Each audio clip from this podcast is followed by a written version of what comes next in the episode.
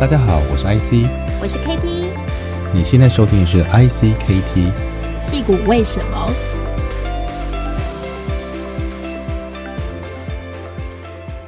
？Hello，大家好，我是 KT，大家好，我是 IC，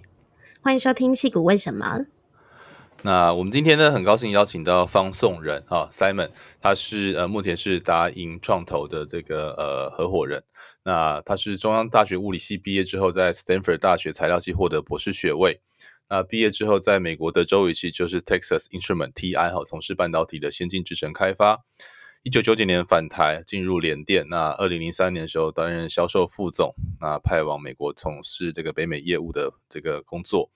那在二零零六年的时候离开联电，参加了 Asia Tech 创投基金，那台北的办公室哈，那主要投资半导体啦、通讯跟消费性电子，还有安全监控等产业。到了二零零八年八月，跟王耀廷博士共同创立了达盈管顾，好，那目前也是台湾呃非常呃专注于早期投资，并且横跨了好几个领域的这个呃创投基金。我们今天非常高兴可以邀请到 Simon，Simon 很高兴今天能够邀请你。大家好，欢迎欢迎，你好。对，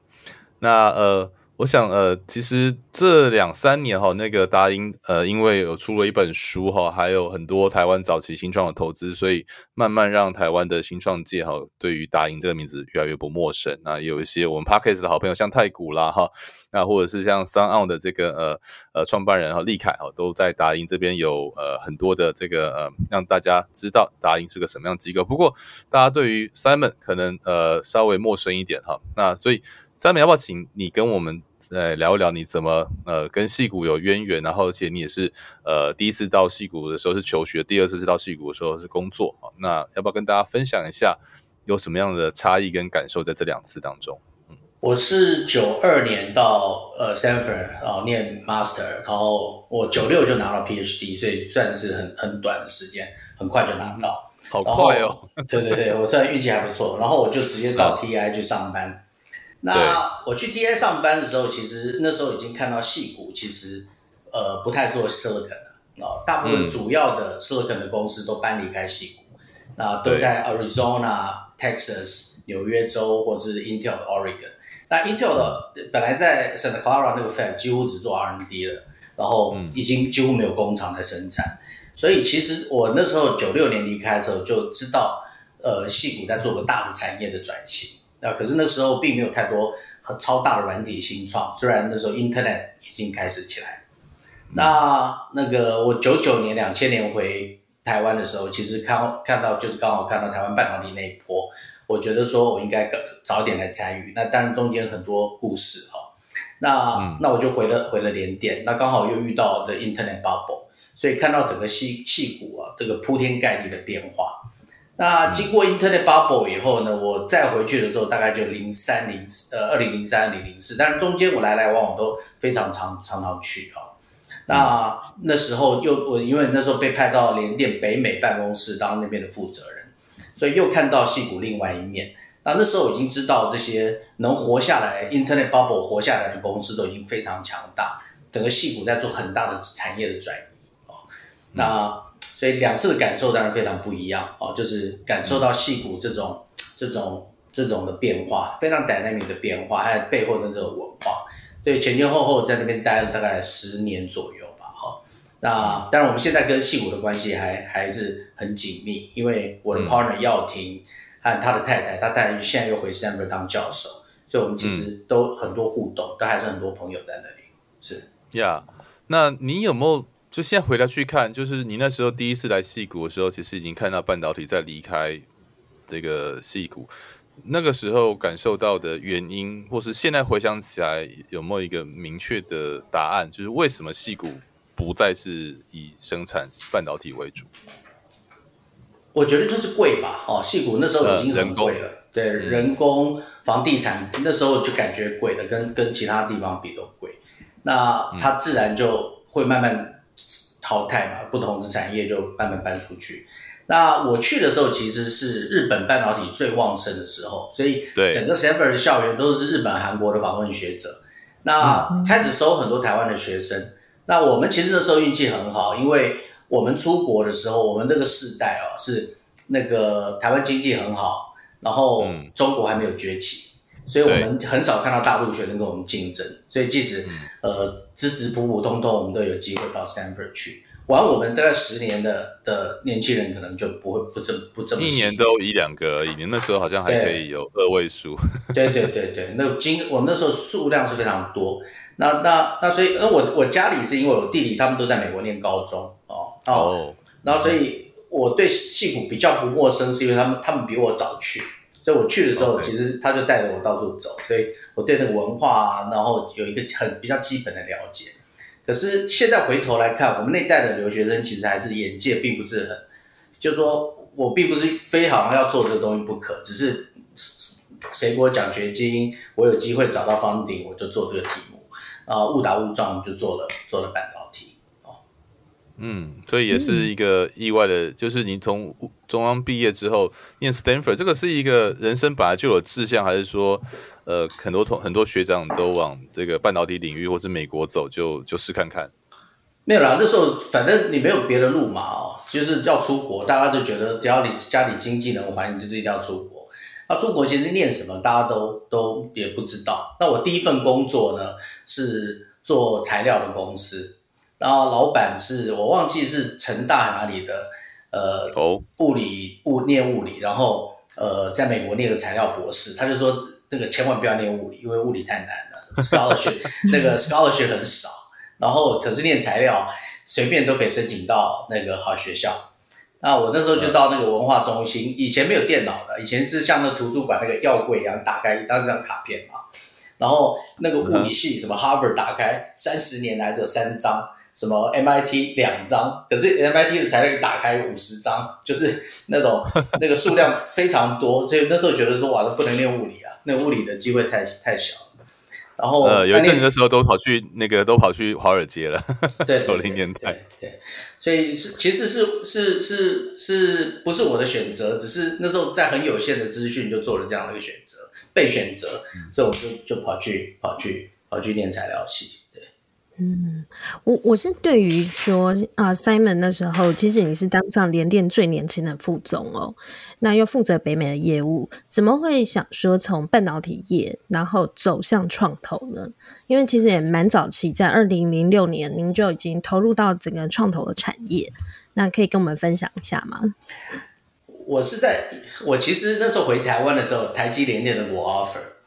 那台积的 offer 就就看你在 TI 什么 job grade 啊，就是你的职等，然后他就给你什么职等加一点。因为到现在为止，台积的职等的设计跟 TI 是一模一样的，是 张张东谋董事长 TI Morrison 带来的。那那时候我觉得我在 TI 待过了，然后又到这个环境来，那台湾比较那个联电比较草莽一点嘛，那我就到联电去了。那那时候其实两家公司的技术都差不多。那可是，在点一三的时候，因为联电有个 project 跟 IBM 做 joint venture，然后两个 R&D team 同时在做，那我就被派到那个两个 team 的这个 liaison，因为大家觉得王英比较懂得美国的这个沟通嘛。那可是那个 pro project 现在来看是失败的，然后也是联电跟台积电很大的一个转捩点。那失败以后，我就被对对，然后就被我就被拉去拉去说，那你去。那个客户部门嘛，因为每一个客户都着急啊，你技术不出来怎么办？有人要解释啊，我就被、嗯、被从 R&D 拉到客服部门去跟这些先进的客户解释这些，所以就一头变成本来想在 R&D 待着，那那时候人生也是规划很、嗯、很奇妙。如果我一直待在台积，我可能现在都在 R&D，顶多到工厂哦。那可是联电因为那时候太动荡了，我就就借被借去销售的部门，后来。后来老板就说：“你不要走了，你你去 R&D 做不了东西，来来做 sales 做服务啊。” 然后我在中间的时候又被临时又被找去一个部门，那时候我老板叫胡国强，就是后来当过联电的 chair chairman CEO。嗯，是。他那时候成立一个新事业部哦，因为那时候那个老板已经知道联电已经打不赢台积了，然后可是人家毛利五十趴，你三十趴怎么办？那从投资赚回来。所以就等于投资了一个很策略性的 CVC 啊、哦，可是是藏在一个 corporate 的 umbrella 底下，叫新事业部。我在那个部门待了六个月，做所有的规划和投资。然后后来胡国强就变成 CEO 了，然后从新事业部的的 president 变 CEO，然后他就叫我去美国啊、哦，我就拎着包包，那时候其实还没结婚，我就去了。那其实这都不是人生的规划。那到美国以后，因为我做过新事业部，所以就认识很多投半导体的 VC 哦，就在戏谷又跟这些 VC 有很多互动。那那个时候，台湾人以台湾的人和资金为主的 VC，我讲的不是不是台湾人在美国的 VC 上班哦，是台湾成立的坊，起码有十个哦。现在几乎除了 TransLink 勉强算以外，几乎都都不见了哦。所以那个时候其实。台湾跟戏谷的的互动，除了人才以外，产业以外，连创投都很多互动哦。那现在其实都、嗯、都严格讲都断掉了。所以是产业的消失，或者是说这个呃投资的后面没有再转型的结果吗？对，因为台湾的产业，你看嘛，台湾现在台股的市值哈，第一名台积电占三十 percent。第二名鸿海，第三名联发科，那嗯，所以半导体这第一名跟第三名加起来占三十三 percent。我们有一千七百家上市上柜公司，两家公司半导体公司占了三分之一，其实是非常不健康。嗯，就是过度资源它都集中在半导体，过度集中。对，那那你并不是说把半导体压下来，而是你要让别的产业长出来，可是长的速度太慢。那台湾过去都是做供应链嘛，所以我们任何跟供应链有关系的，我们跟细股连接都非常好。哦，可是跟一旦离开那个供应链，我们那个的时候，台湾的公司就跟矽谷连接就断了。就是我们很难想得出我们跟 Facebook 有什么连接，顶多就是 Oculus 的一些硬体的代工，那个量都非常小。我们跟 Microsoft 的连接，顶多是是是那个游戏机。哦，我们跟就是一旦离开了硬体，我们这种这种。这种关系就弱掉了。那台湾其实很可惜，那时候整个人才都不在软体的服务产业，然后那时候少数的软体公司其实都跑到大陆去创业，然后那些人现在回头来看都不是那么成功，所以我们 miss 掉哦整个整个的软体开发的这一波，所以我们那个产业是很大的一个孔一个洞在那里。那那这嗯。嗯，那零六年的时候你是怎么样又又到了 HR Tech，然后后开始做 VC 呢？哦，我那时候已经其实觉得，虽然我做的还不错，我有一天就跟我太太讲说，我我那个三天不去上班，电脑打开，然后就我也没人知道我不在，然后我 我我跟他说我非走不可啊，因为这虽然看起来薪水不错，出门坐头等舱，可是一点意义都没有，因为你其实已经不再重要不重要了。但我那时候其实还快乐的。对对对，我我那我这都不到四十岁，我想说为自己做什么。那我其实快要离开联电以前，那个 Kleiner Perkins 有找过我，那时候想设北京的 office，、oh. 我还跟江多尔还聊了一下。然后当然这个人是.是大人物大人物。对。那我说你等我三天，我说我太太能不能去北京？后来好像也很很难成型，就就没没去、嗯。所以那时候就动了念说，哎，说不定投资是一个一个很好的方向。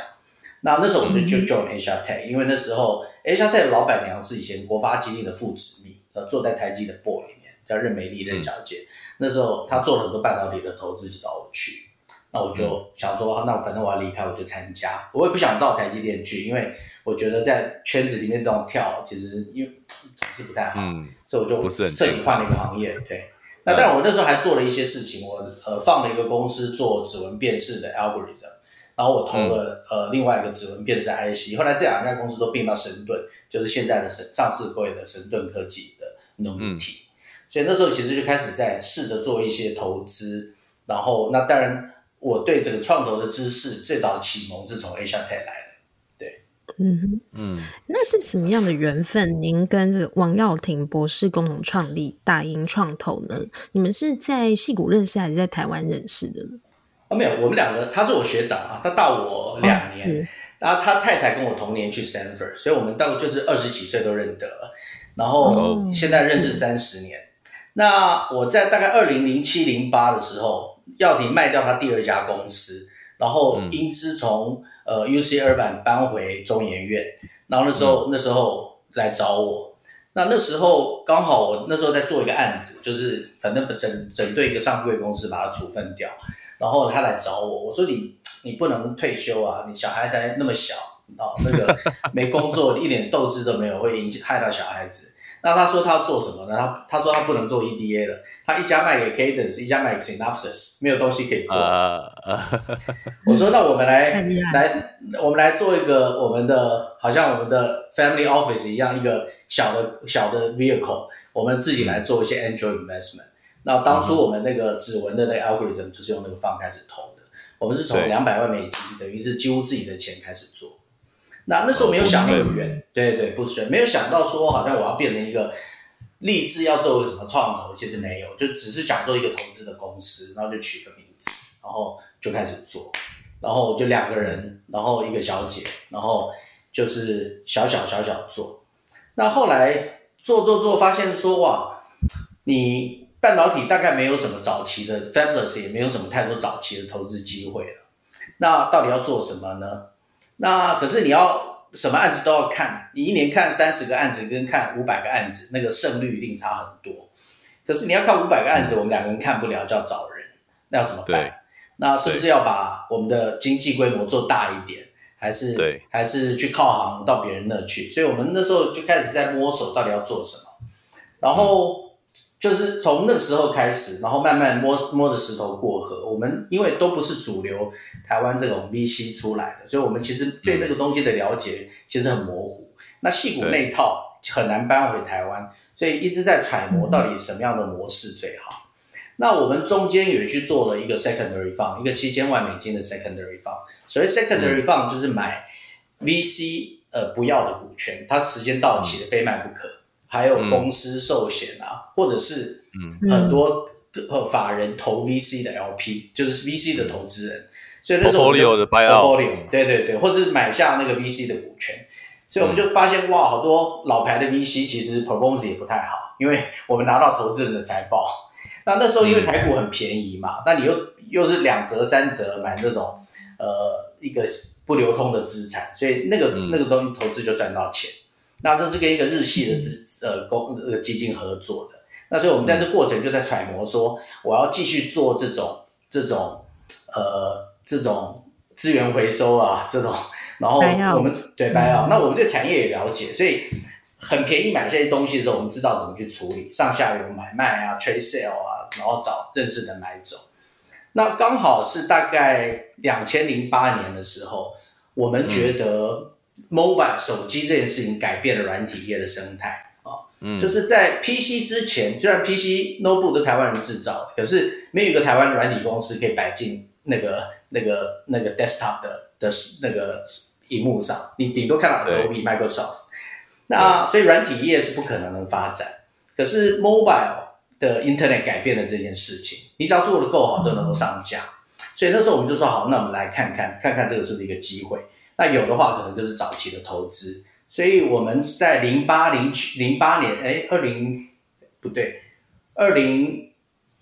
零八开始，零九开始做，大概二零零一四一五的时候，觉得说我们再回来做早期，所以那时候我们就说，那我们试试看，我们能不能做 A 轮的投资，因为那时候大部分公司都是属于在 A 轮的范畴。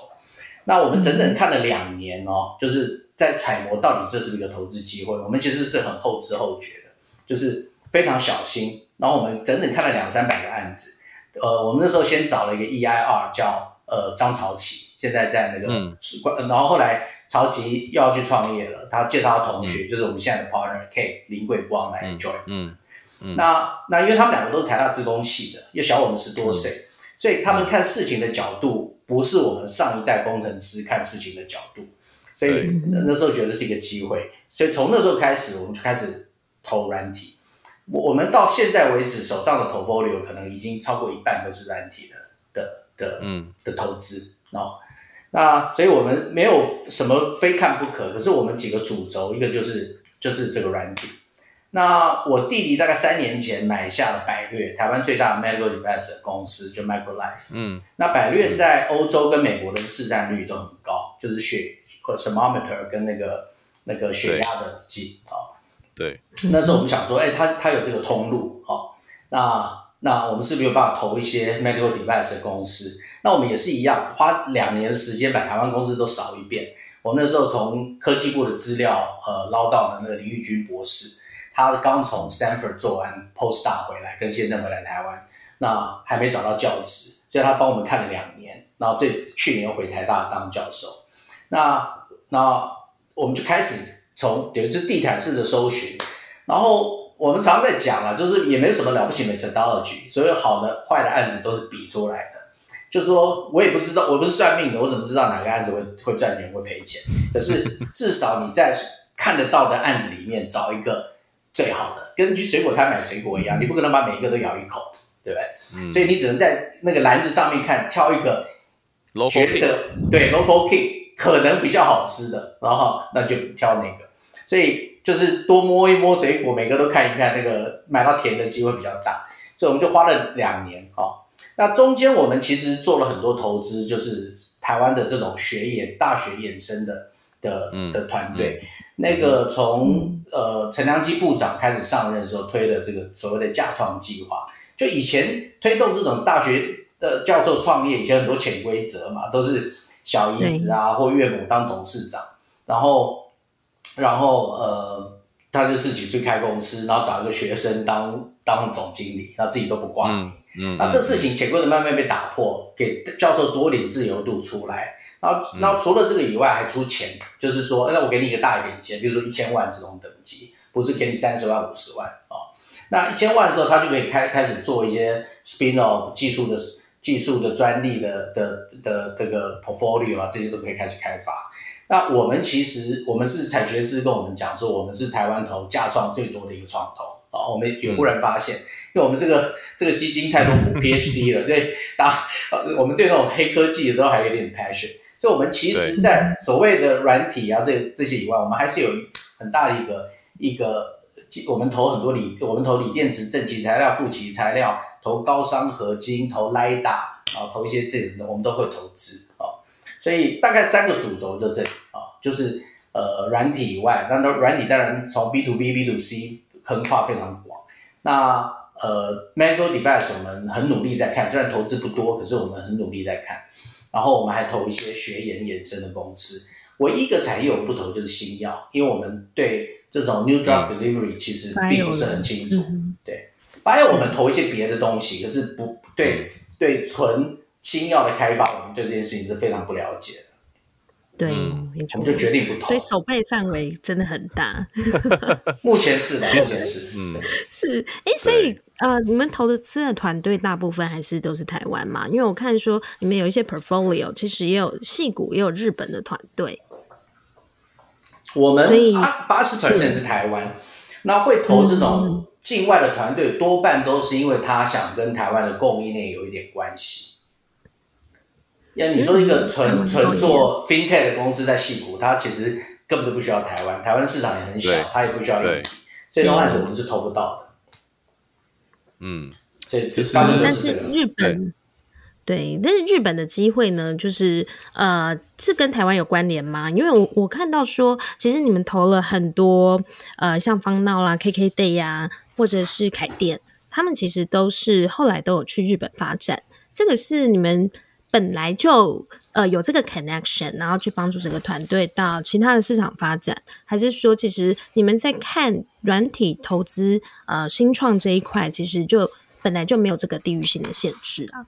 对，就是我们投的软体公司啊，嗯、也都希望它能够出海，就是不是在台湾就拿资策会的案子，然后这样做。那你要出海，市场的选择就就很重要。那如果你是纯 SaaS download，像凯电这种，那其实也没有什么国界，什么地方都有。可是你一旦有的产业要落地，譬如说你是 O to O 的这种生意，选择落地那点就变得很重要。那有的创投认为说东南亚是一个机会，那我们比较不这样看，因为我觉得东南亚其实语言文化还有它的 GDP，然后法规都都不是那么严格，然后现在东南亚的案子其实都比。都是比系股的估值了啊，可是你回头看日本公司的估值，差不多可能有的公司比台湾的估值还便宜啊。那所以那时候我们就决定去去日本探索。那加上我们这些 portfolio，在这个过程也找到一些日本的投资人，所以这种关系就很紧密。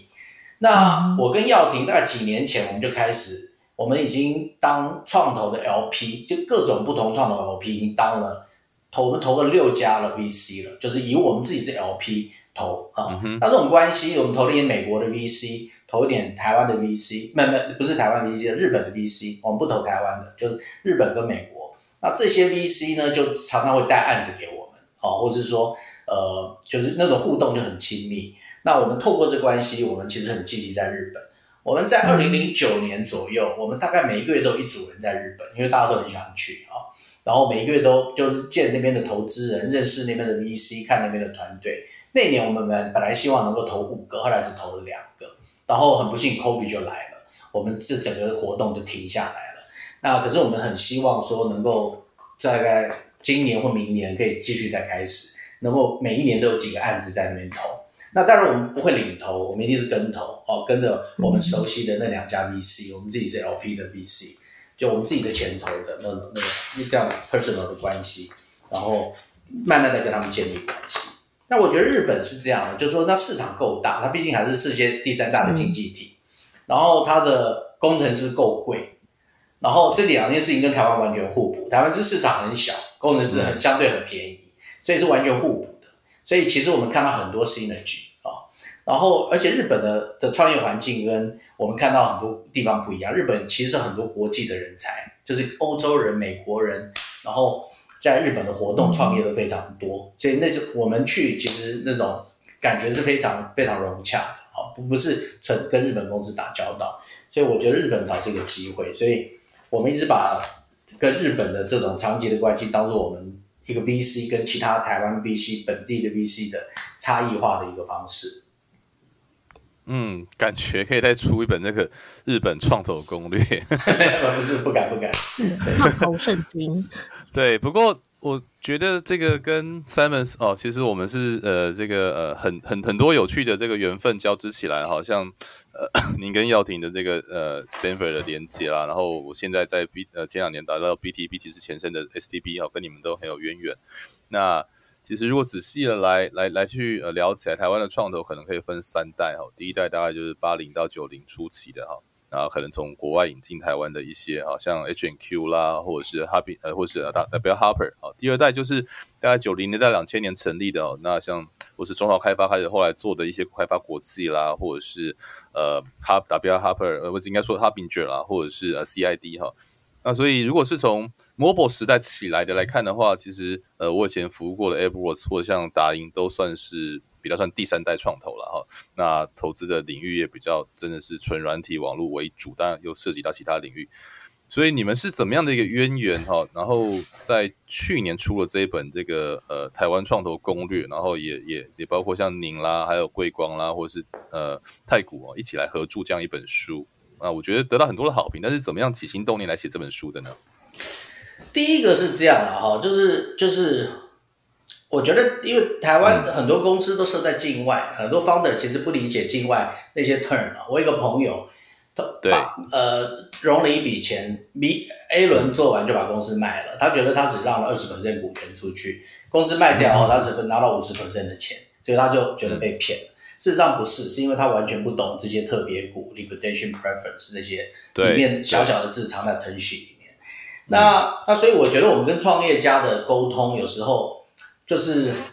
就是你其实想跟他比划比划的，可是他拿把扫把，你拿把宝剑怎么打？打赢了都不算赢。那所以我觉得两边没有兜起来。对对，然后就不互信啊、哦。所以我们就想说，那我们是不是来来替创业先写一点什么事情？那刚开始就只是想要先写一些小讲义啊、哦，后来想说，对，算了，把它把它 formalize，把它把它写成一本书，就没想到越写越大本。那第一个，那第二个后来变成说，我们也需要一点 branding，因为我们其实 不太在行业里面，我们连创投工会都没加入哦。那所以我们是孤鸟，我们要那所以所以有时候有时候你要 create 一个 branding，可是我又不喜欢办活动，我觉得就是硬去办个活动造势啊，什么 demo day 啊，我不是我想要做的。所以我想说，那不是你们的，嗯、对，不是我们的，我们不太像，我们其实都蛮土的。然后想说就换一个换一个方式写本书好了，然后把它当做我们一个 branding。那我没有投资没关系，我送你一本书嘛，大家交交朋友。所以就这样写完这本啊，写、完这本。嗯。那我们最近也在想说再写第二本，那可是一忙又忘记又摆一边了。对。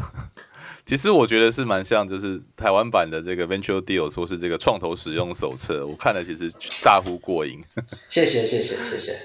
谢谢。嗯，我觉得创投攻略其实一个一个很厉害的地方，就是说，因为呃，全世界的 VC 跟台湾的 VC 还是有点不一样。我知道您在台湾，呃，包括在台湾的戏股啊的创投，或者这几年在台湾投资过，看过很多被台湾创投投资过的。公司，你要不要也稍微在在我们节目里面透露一点说，说你觉得，当然现在跟以前稍微好一点，可是传统上来说，台湾台湾的创投跟美国的创投有什么最大的不同？创投的历史非常短，大概就是二次战后的的的的的发展，所以其实台湾大概就是落后美国五到十年嘛，哦，就美国已经发展出了趋势，台湾后面才慢慢复制。那我觉得目前为止，台湾都算复制相对成功。那我觉得比较不成功就是我们的产业没跟上。那很多人就说啊，那为什么台湾投资人、天使投资人不投软体啊？可是因为没有人在软体赚到钱嘛。那没有赚到钱，你就没有那么多 founder，没那么多 angel。那我们现在觉得半半导体已经没什么好投的。可是你现在写一个 BP，说我要做 IC 设计，在新竹找二十个人吃饭，可能一天就把天使轮 close 了。然后，因为台湾太多人在半导体未上市，什么都赚到钱，然后，然后，然后，所以即使那个产业你从制高点来看，觉得没有太多新创的机会，可是还是很容易融到钱哦。那反而是是软体，我觉得是台湾最应该发展的产业，居然没有人把钱摆进来。那可是这个事情要要你时间，从 Appear 上市啊，这些慢慢看到一些软体的新创都能够。能够有一些有一些呃出场的时候，我觉得台湾很多本地的投资人都会跳下来。我觉得这几年就很清楚，就是很多我们以前认为比较传统的 VC，现在都跳下来投我们认为很新创，而且会把估值往上拉哦。所以这并不是坏事哦，就是有一点点泡沫不是坏事，因为就跟啤酒一样嘛，没有泡沫不好喝，对。除了这个台湾的创投跟美国借镜跟学习，包括产业的轨迹之外，那有没有什么原因是台湾创投这些年来一些变化的关键因素，或当年台湾创投你觉得崛起的因素？除了半导体业之外，还有什么特别的现象？就台湾在在八零年代末期、九零年代有一个所谓的产业、嗯、那个那个奖励投资条例，基本上就是我投资十块钱，有三块钱是可以来抵税的。那等于那意思是说，我本来就要交这么多税，所以我一旦做这个新创的投资，我的十块钱成本变成七块钱。那台湾现在所有的电子五哥、台积电很多早期的 IC 设计公司，都是在那个时候奖励投资条例时候出现的。那时候台湾的创投是钱非常非常多，有，所以我们刚刚讲说戏股，我在美国念书的时候，或是在美在在美国工作的时候，台湾人活的资金在戏股活跃。起码有十十家以上哦，现在都不见了，嗯嗯、大概只有 Translink 的 Jacky 还在。那那所以所以这个资金的凋零跟奖励投资条例的这个这个取消是很有对很有关系的，呃，非常很多人认为税负不公，嗯、为什么要让那些人呃这些科技科技科技也对，然后那时候台湾人，然后那时候还有那个分红的，对啊，对对对，分红的费用化，那所以这些很多外在的环境让台湾很多。呃，创投的的资金资源变少，然后在更早之前，还有我们所谓的 capital gain，就我忘了叫那个中文的叫什么，嗯、就是资本利得。资本利得，以前你在新贵就卖掉了，那那你没有只有交千分之几的交易税，现在那个新贵卖掉了要变成你个人所得，那能做天使的人常常都是所得税是四十趴、四十五趴，你让他他已经冒了很大的风险了，然后你赚的钱也还要扣四十五趴的时候。所以这些 incentive 都拿掉了，就很多资金就不到新创来。那那这个其实上是很大新创却很大的危机，就钱干掉了哈。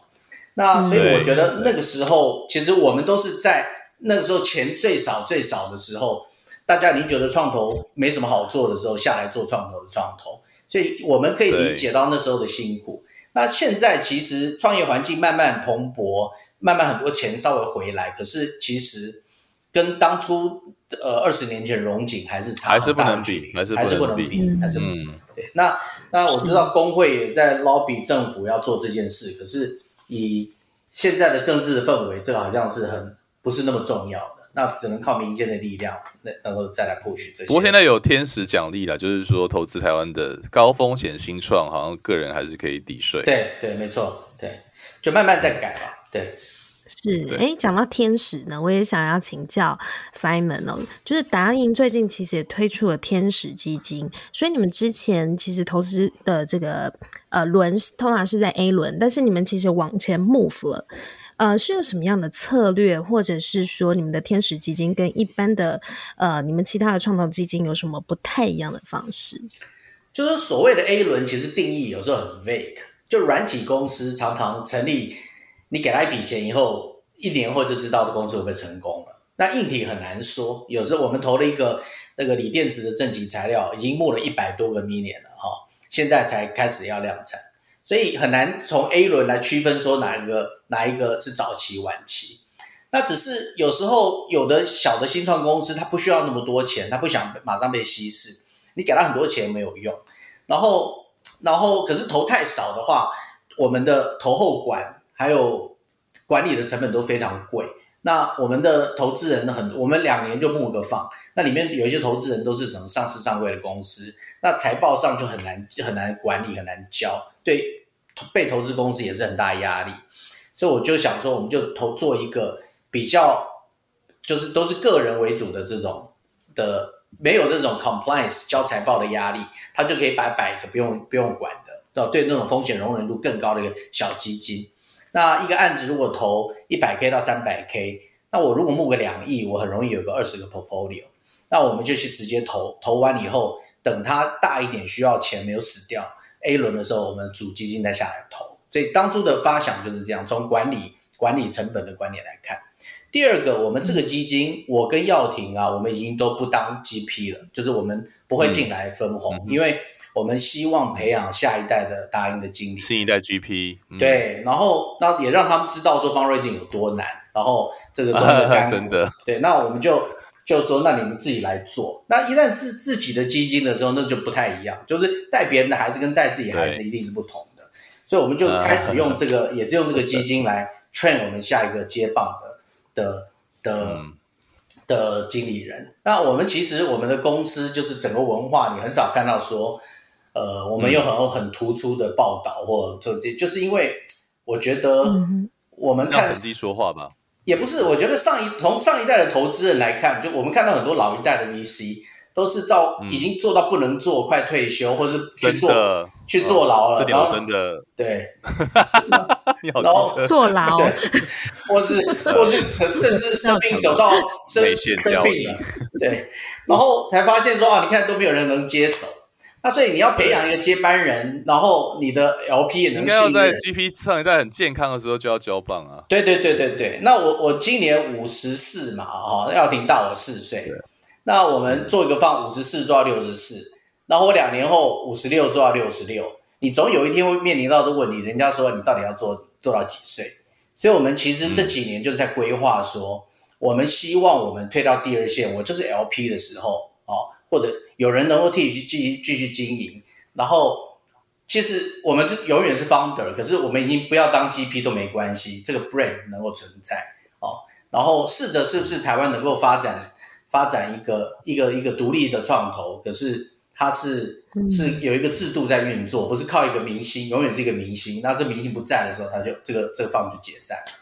所以我们想试试看有有这个机会。真的，真的，这个真的真的跟我跟 Jamie 那时候想法非常像。当然，我比你们，我我跟 Jamie 比你们更年轻一点，但是我们那时候定义 AppWorks 的成功，就是我们当我们投资的创业者变成我们的投资人的时候，我们就是从他们从 Portfolio 变 GP 的时候，才是我们第一步成功的开始。我觉得这个这样，这个我们真的蛮像的。是是是，会不会这是戏骨的精神感染了我们这样子的一个？还是说，这我也不懂为什么台湾前一代的，还是说那个产业轮替真的现象差很多？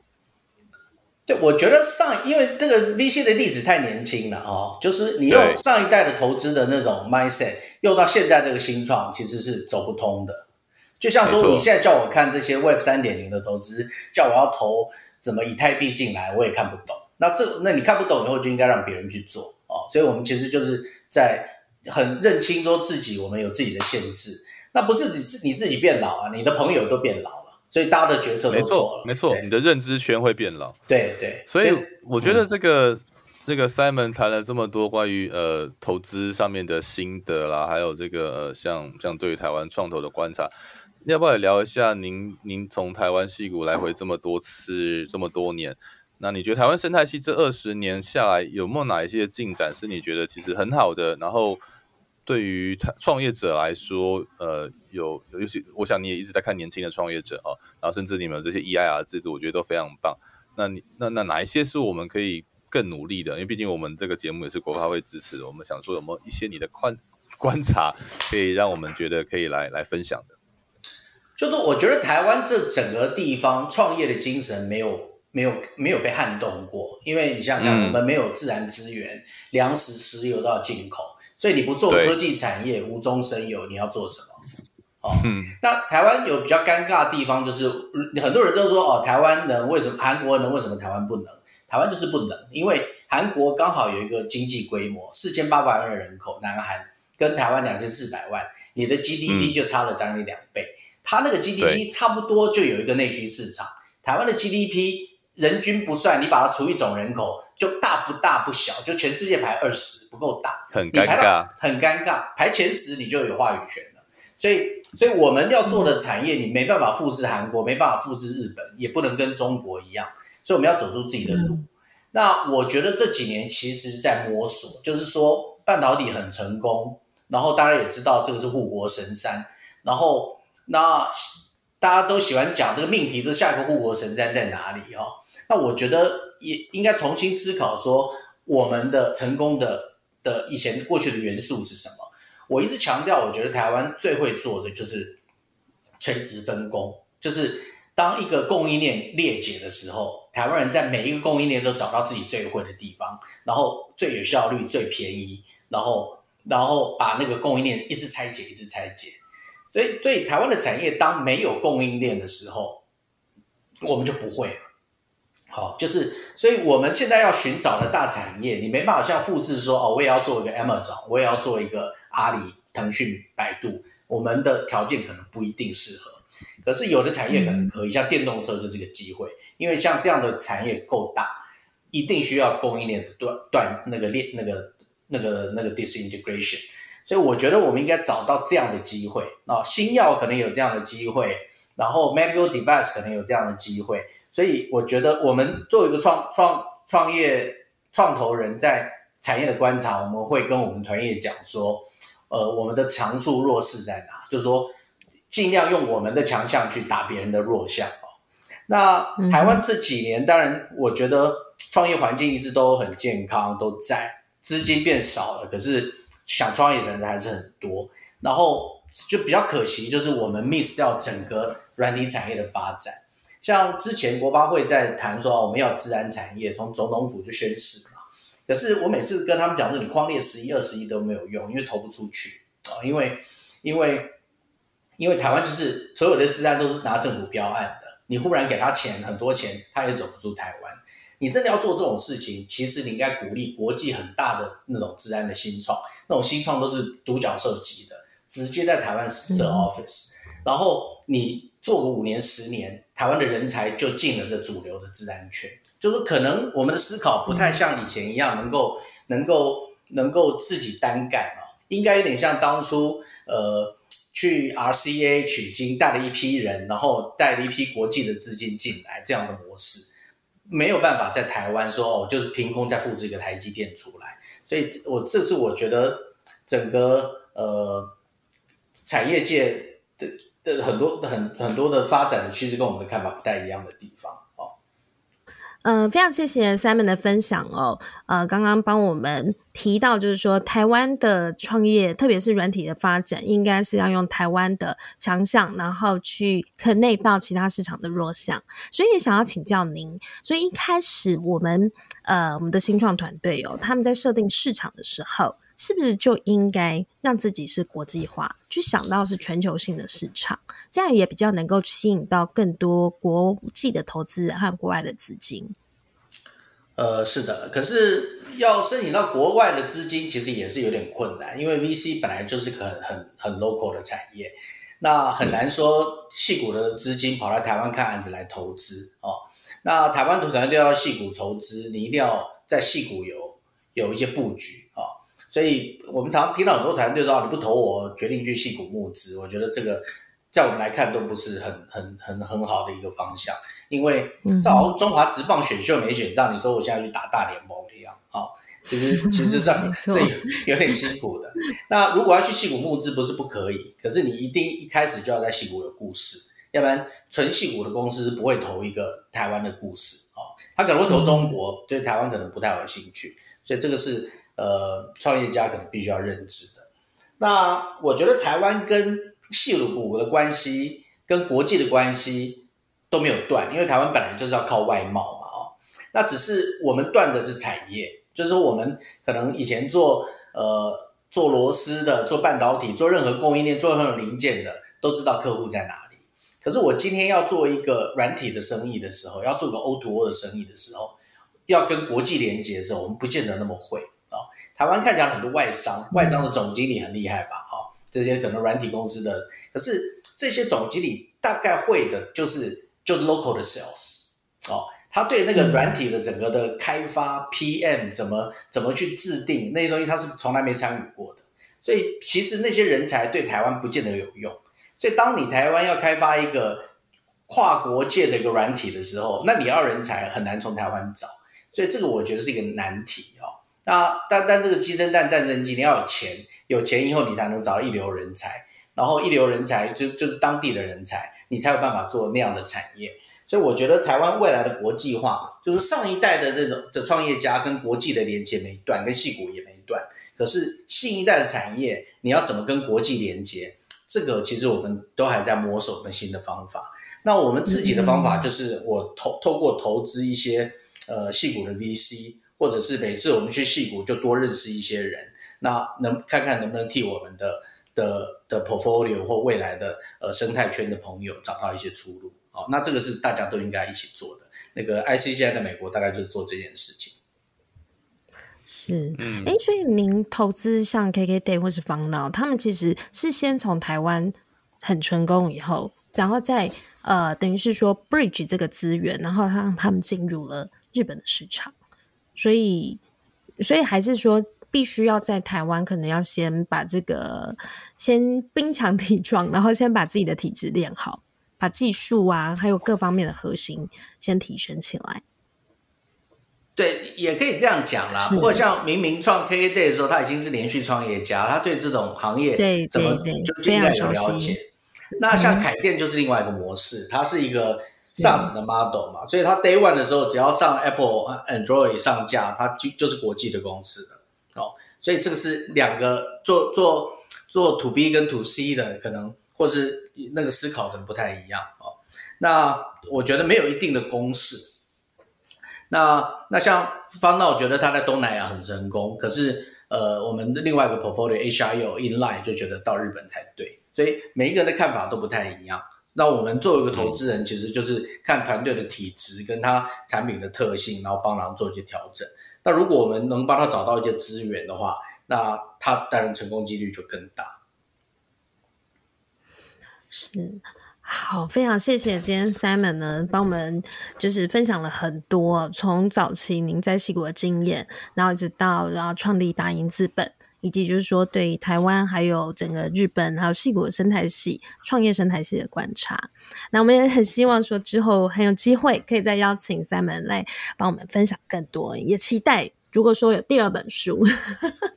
也叫国际市场创业圣经哦，也可以分享给我们。嗯，好，谢谢，今天非常开心哦，能够跟 Simon 聊这么多。那我们欢迎呃各位听众在我们的这个呃脸书还有这个呃这个 Apple Podcast 上面留言，也非常谢谢 Simon 的光临。我们期待可以跟你再交流喽，谢谢大家，谢谢，谢谢，感谢大家的收听。如果还有任何问题想要讨论，都欢迎到矽谷为什么的 Facebook 粉丝页还有社团留言哦。也请大家多多按赞，分享给身边的亲朋好友。我们在 Apple Podcast、Spotify、Google Podcast 和 Quick Pass 也都上线了，你也可以在这些平台找到矽谷为什么。再次感谢国发会，Star Island Taiwan 和数位时代 Meet 双业小记的独家赞助，我们下次再见喽，拜拜，拜拜。